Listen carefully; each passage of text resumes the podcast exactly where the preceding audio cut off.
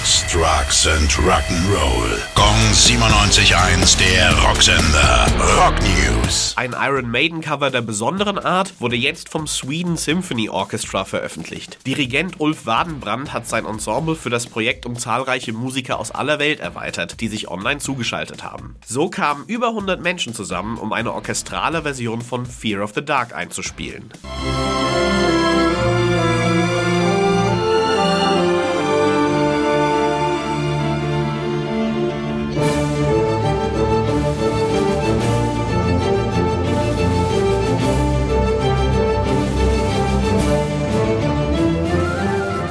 Mit dem Projekt möchte Wadenbrand hervorheben, wie wichtig Musik und Kultur auch in schwierigen Zeiten sind.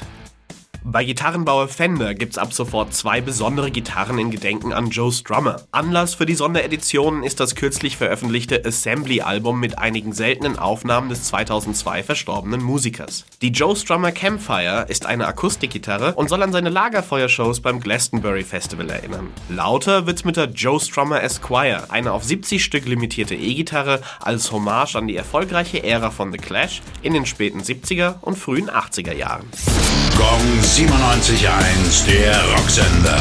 Rock News. Sex, Drugs and Rock'n'Roll.